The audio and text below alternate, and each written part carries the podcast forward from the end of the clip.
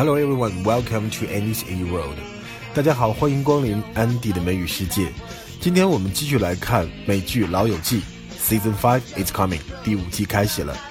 相信大家还记得，在《老友记》第四季最后一集，Ross 在婚礼上把 Emily 的名字错叫成了 Rachel。那么这个精巧的设计也是吊足了剧迷们的胃口。我们都好像看到了这个双二恋的转机，Ross 和 Rachel 是不是有可能又走在了一起？因此第五季的收视率的第一集啊，真的是气势如虹。所以我们第一个原点呢，就从这个婚礼开始。牧师和新郎新娘在婚礼上的台词，我们叫做 Wedding Vows。Vow 就是 V O W vow 誓言，Wedding Vows。Friends, family are gathered to celebrate here today the joyous union of Ross and Emily. Now, Ross, repeat after me. I, Ross. I, Ross. Take thee, Emily. Take thee, Rachel. Emily. Emily. Uh, shall I go on? He, he said Rachel, right? Do you think I should go up there?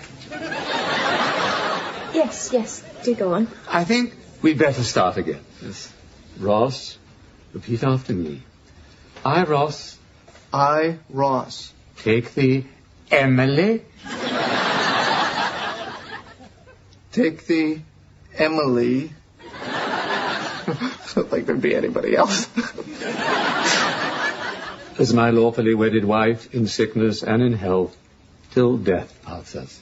As my lawfully wedded wife, in sickness and in health, until death parts us. Really, I do. Emily. You have the rings? Emily, place this ring on Ross's finger as a symbol of your bond everlasting. Ah. Ross, place this ring in Emily's hand as a symbol of the love that encircles you forever. Happy to. Ross and Emily have made their declarations, and it gives me great pleasure to declare them husband and wife. You may kiss the bride.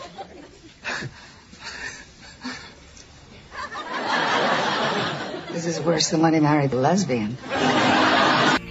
下面我们听到这个对话是 Ross 和 Emily 两个人因为出了这个事情以后在吵架，呃，因为 Ross 跟 Emily 辩解也没有什么效果，那他只能够这个很颓废的走出这个房间，然后同时跟 Emily 说了一句 "You take your time, take one's time"，就是别着急，慢慢来，你慢慢去想这个问题，慢慢转过这个弯来。但是 Emily 当然转不过这个弯来，他就喊了一声 "I hate you"，但 Ross 说什么呢？"I love you"。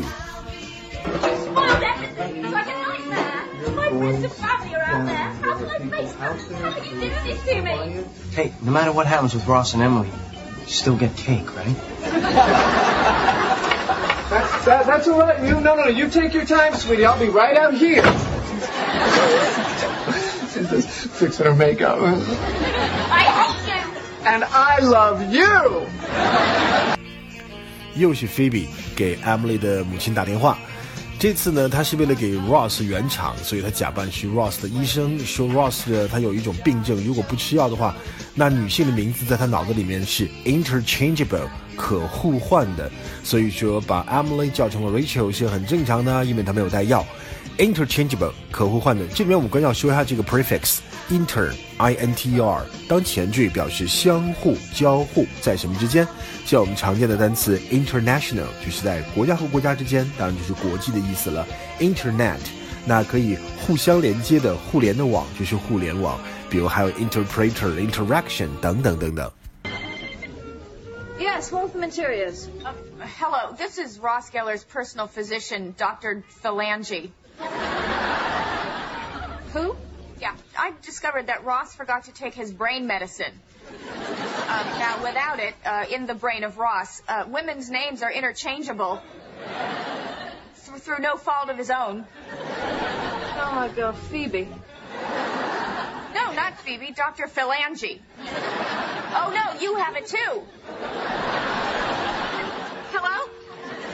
OK，下一个对话非常的有用。Chandler 和 Monica 两个人对话。 Chandler 说：“I hope you don't take this the wrong way。”我希望你别误会。Don't take this the wrong way 就等于说 Don't get me wrong，你别误会。但是呢，这两个词组还是有不同的区别。Don't take this the wrong way 后面通常会跟一个 but。Don't take the wrong way, but I know we had plans to meet up tonight。你不要误会啊，虽然说我知道我们有这个 plan， 有这个计划今天晚上见面，但是呢，我们可能不能再见了。所以它重点是在那个 but 的后面。难怪有人讲啊，说 Don't take this the wrong way. It's something that is said right before someone insults you.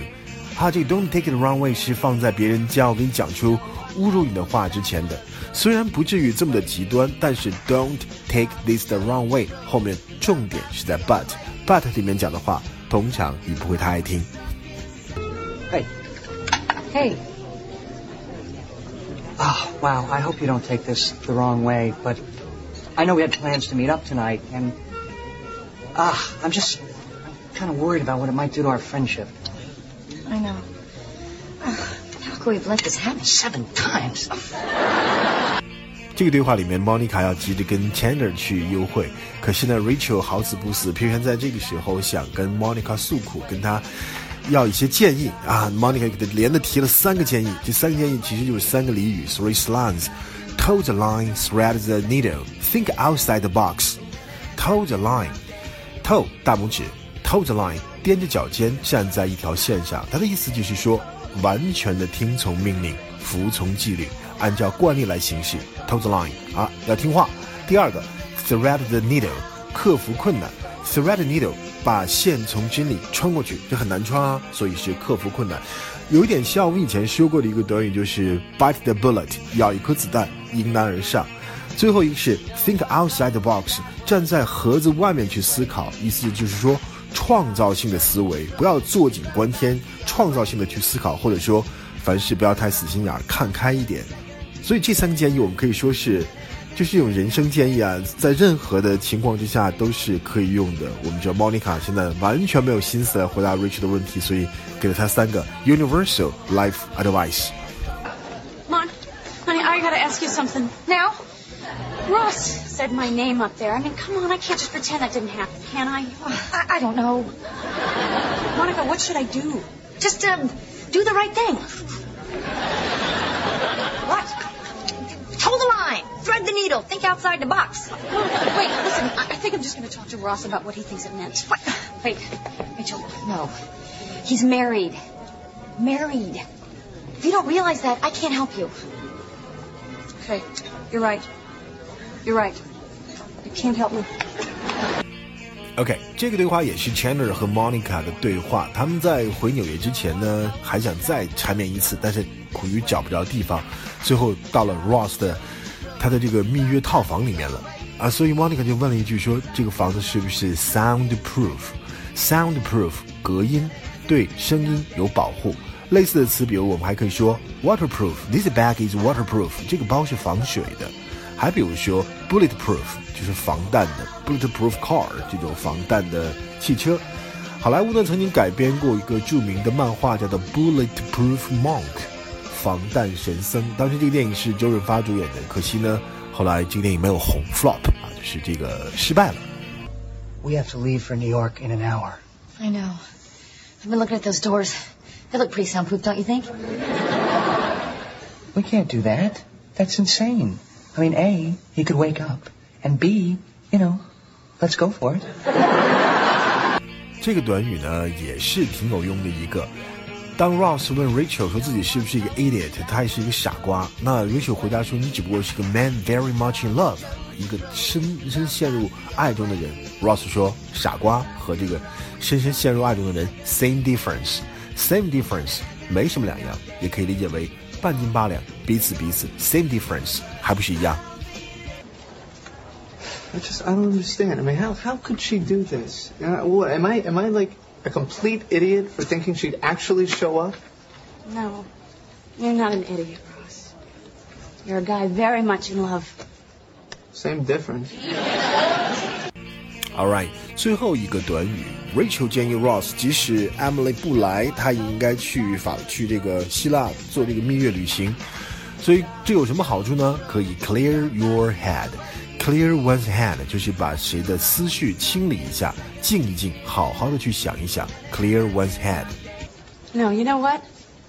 I think you should go. What? Yeah, I do. I think you should go by yourself, get some distance, clear your head. I think it would be really good. Oh, I, I, I don't know. Oh, come on, Ross. I think it would be really good for you. I could. I, I could do that. Yeah. 好，这就是《漫谈美剧老友记》的第九十八期，也就是《老友记》第五季的第一集。刚才我们说了，第五季的第一集，因为上一次呢，它设的那个悬念收视率非常的高，但是第五季呢，其实它的平均收视率为一千五百六十一万，呃，略逊于第四季的一千五百八十一万。所以呢，《老友记》一直是在从第四季开始，我们说过就是在走一个下坡路。但是在第五季增加了一个 Chandler 和 Monica 这对欢喜冤家的地下情，就成了本季最多的一个笑料。Phoebe 还是一如既往的无厘头，Joey 还是坚持不懈的缺心眼儿。那最不变的呢，还有六位老友的感人情谊。我想这就是《老友记》的这部剧的精髓所在吧。好，这就是今天的安迪的美语世界，我们下期再见，拜拜。